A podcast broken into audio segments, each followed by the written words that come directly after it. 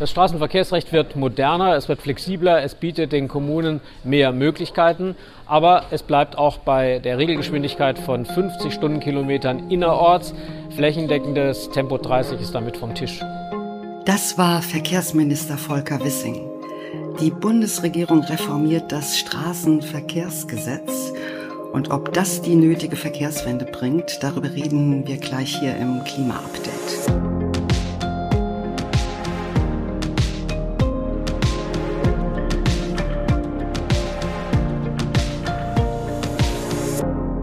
Damit herzlich willkommen. Ihr hört das Klima-Update, den Nachrichtenpodcast von Klimareporter und der Taz. Jede Woche gibt's hier die drei wichtigsten Klimanachrichten. Mein Name ist Verena Kern, ich bin Chefredakteurin von Klimareporter und ich spreche heute mit Susanne Schwarz von der Taz. Hi Susanne. Hallo Verena. Ja, und unsere drei Themen diese Woche sind folgende. Also die Ampel will das Straßenverkehrsgesetz endlich reformieren. Und äh, ja, wir gucken uns an, was das für die Verkehrswende bringt. Dann sprechen wir über die Klimakrise in Europa konkret, äh, denn Europa erhitzt sich schneller als jeder andere Kontinent. Und zum Schluss äh, noch ein klimapolitischer Erfolg. Äh, die Schweiz sagt Ja zu mehr Klimaschutz in einem Referendum. Und lass uns mal gleich anfangen mit dem ersten Thema. Also das Straßenverkehrsgesetz in Deutschland wird reformiert. Das hat die Bundesregierung in dieser Woche beschlossen. Verkehrsminister Volker Wissing von der FDP hat einen Gesetzentwurf vorgelegt und das Bundeskabinett hat diesem Entwurf am Mittwoch zugestimmt. Ja, aber bevor wir uns genauer anschauen, um was es bei der Reform geht, zuerst noch ein Wort dazu, warum das für uns als Klimapodcast wichtig ist. Ja, um es ganz einfach zu sagen, das Straßenverkehrsgesetz, also so wie es jetzt noch ist, das ist einer der ganz großen Bremsklötze bei der Verkehrswende. Also, dass es nicht vorangeht im Verkehrssektor, das wissen wir ja, haben wir auch schon oft darüber berichtet. Die Emissionen gehen einfach nicht runter. Und es liegt eben nicht nur daran, dass Deutschland so ein autoverrücktes Land ist. Also das ist vermutlich tatsächlich so, aber das ist halt nur ein Faktor. Ein anderer Faktor ist, dass die gesetzlichen Bestimmungen bislang so sind, dass das Auto den Verkehrsbereich dominiert und die Städte und Kommunen daran gar nichts ändern dürfen.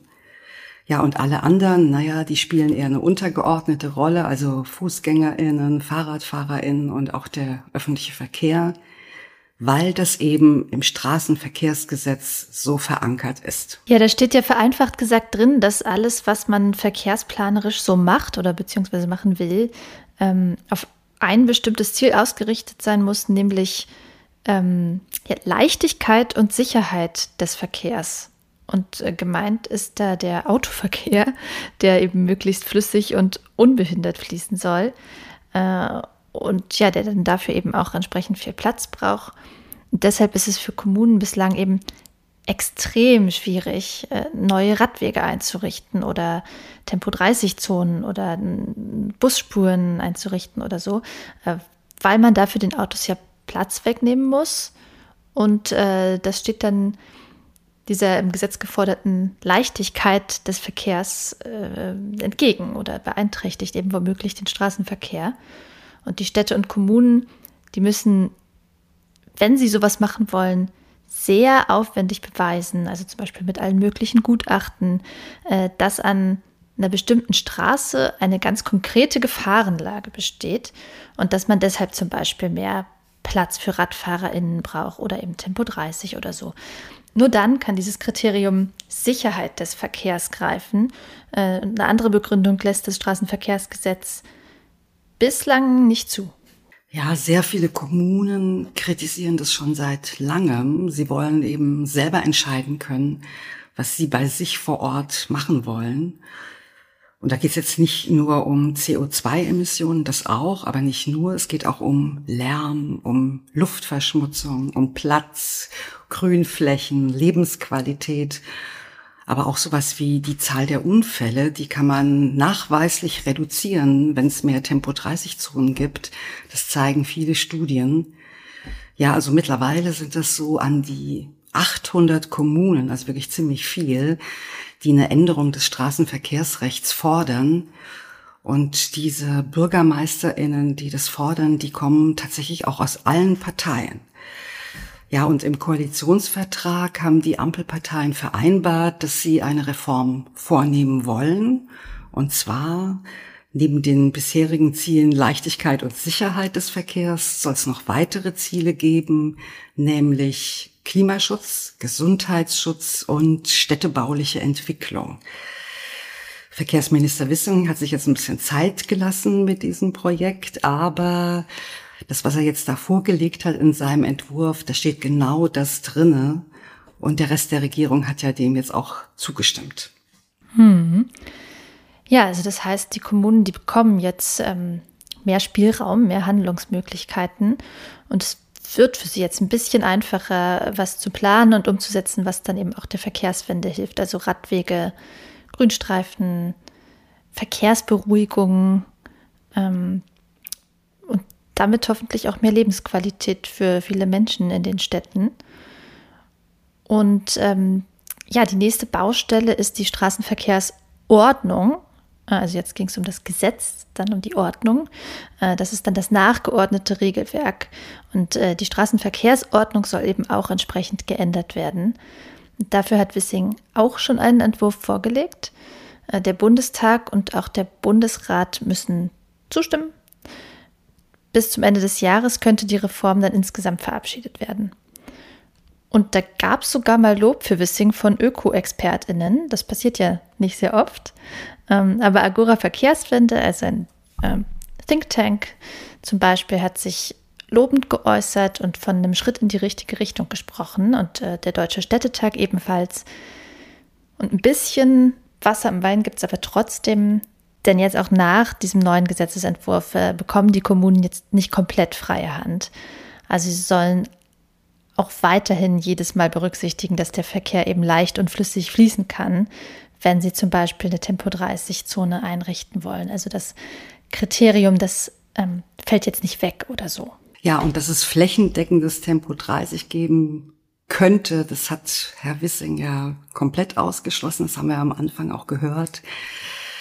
Ja, aber diese, wenn diese Kriterien nebeneinander stehen, dann könnte das ein bisschen schwierig werden und womöglich wieder zu vielen Klagen führen, so wie das bislang schon ist. Und dann müssten eben die Gerichte klären, welches von diesen Kriterien Vorrang haben soll und welches nicht.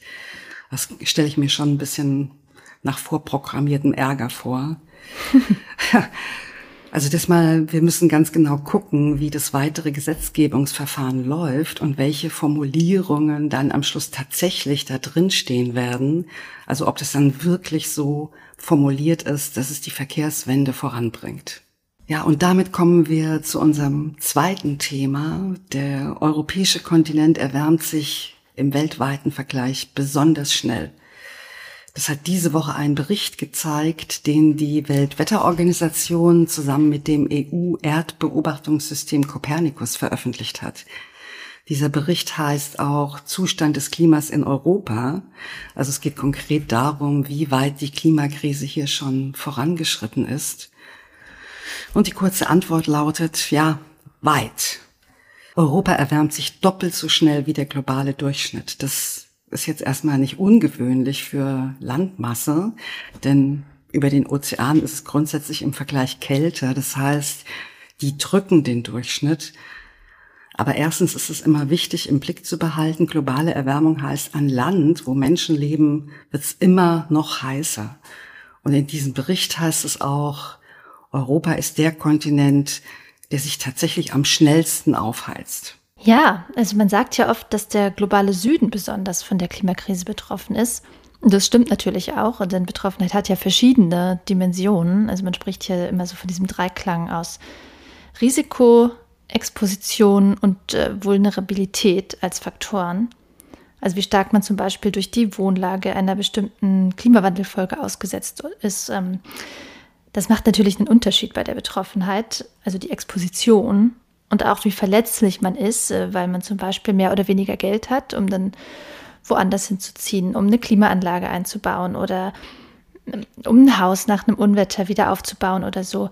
Ähm, da ist es durch globale Ungerechtigkeit natürlich so, dass die Länder des globalen Südens echte Nachteile haben, die in vielerlei Hinsicht der globale Norden aufgebaut hat.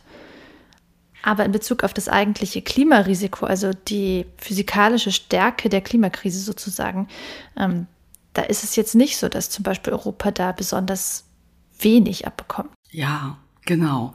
Um 2,3 Grad ist es hier schon heißer geworden.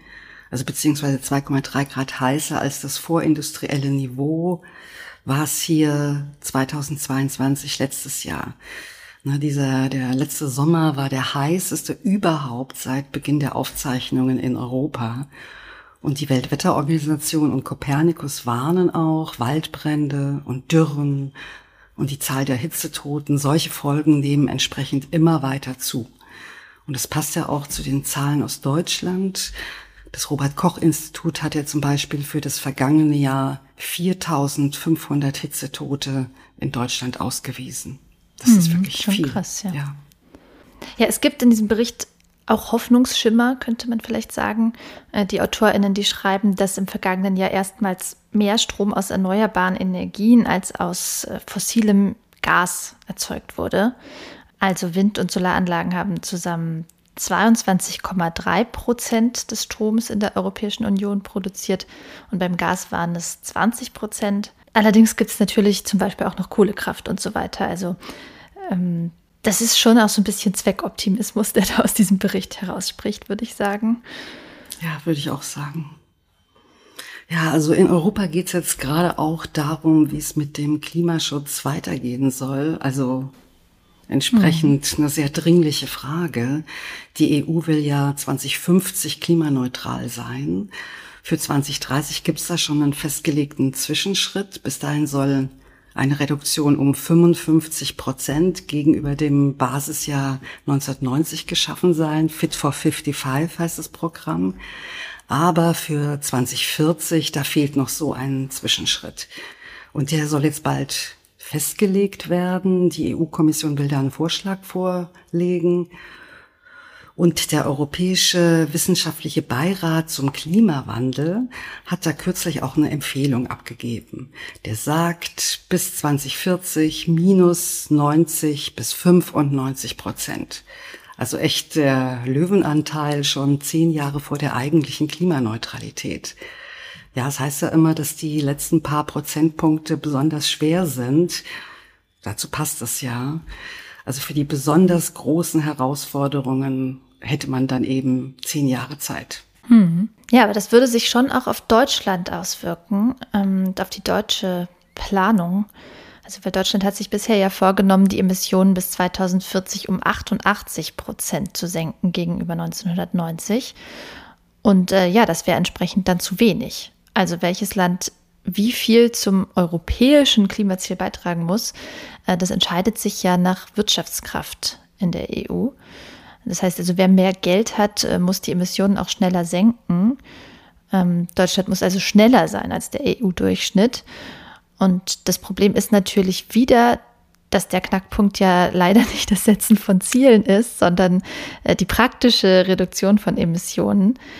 Da wird es für Deutschland schon bei den aktuellen Zielen echt knapp.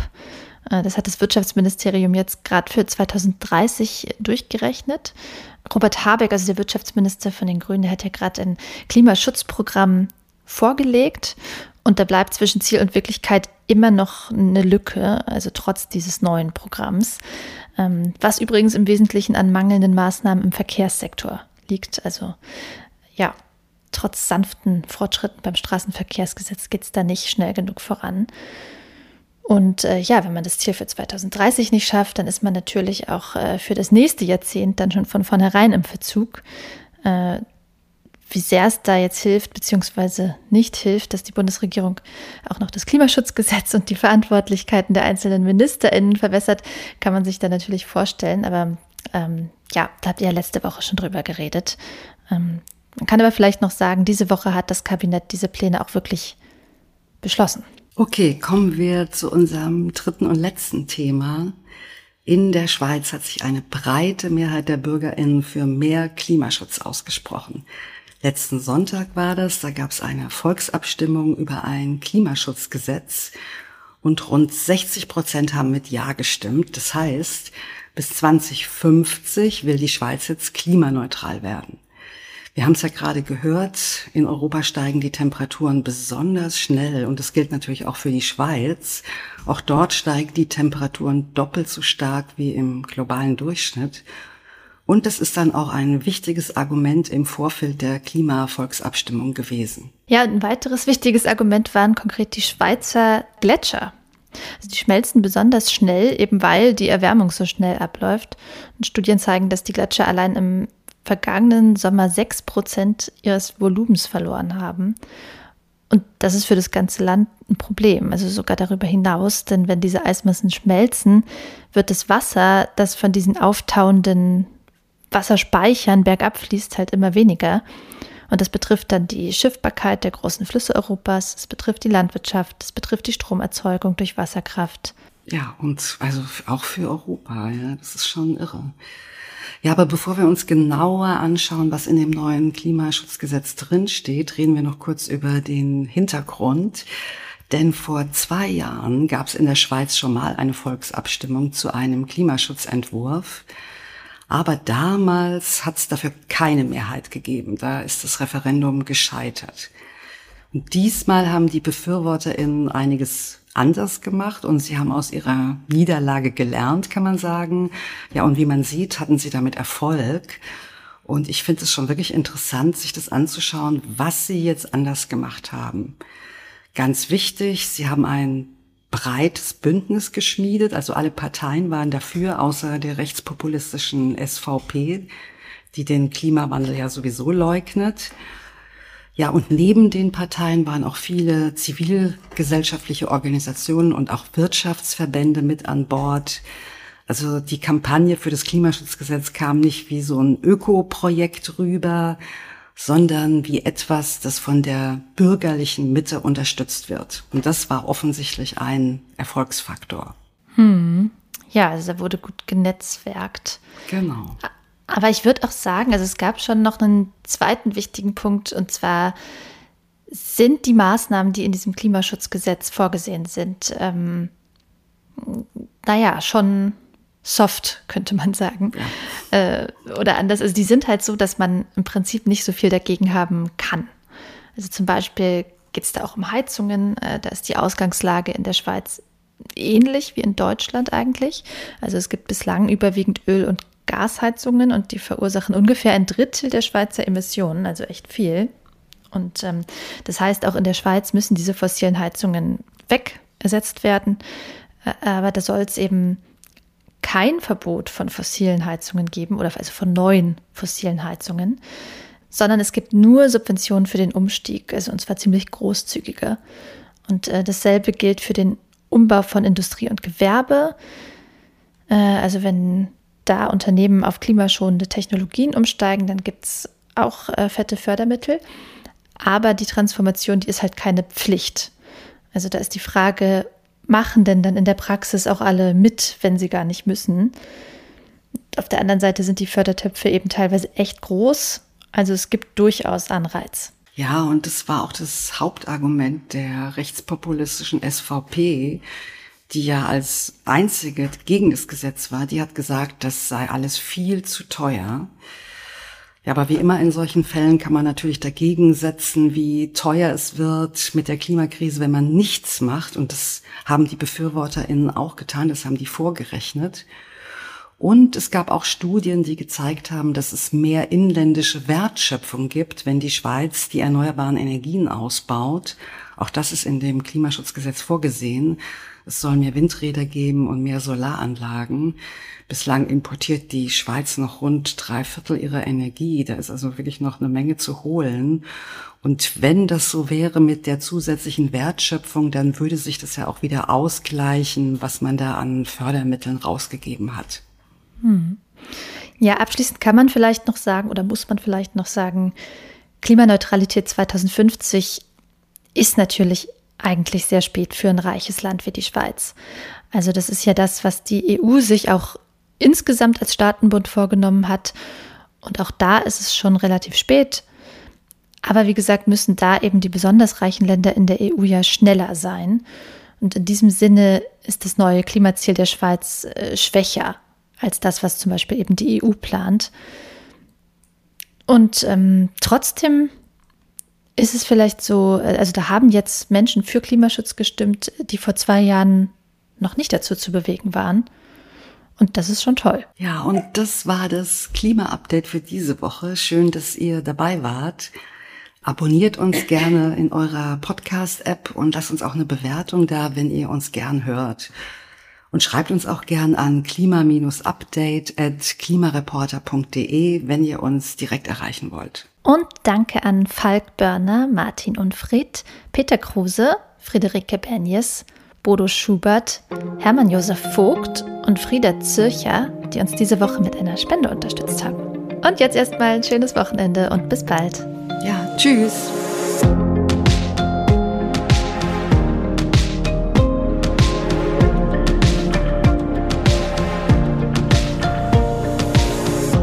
Klima-Update ist ein Projekt des Klimawissen e.V. in Kooperation mit der Taz und der Taz Panther Stiftung. Es wird im Wechsel moderiert von Verena Kern, Sandra Kirchner, Katharina Schipkowski und Susanne Schwarz. Unser Produzent ist Christian Eichler. Ihr könnt unsere Arbeit mit einer Spende unterstützen. Dazu besucht uns auf www.verein-klimawissen.de.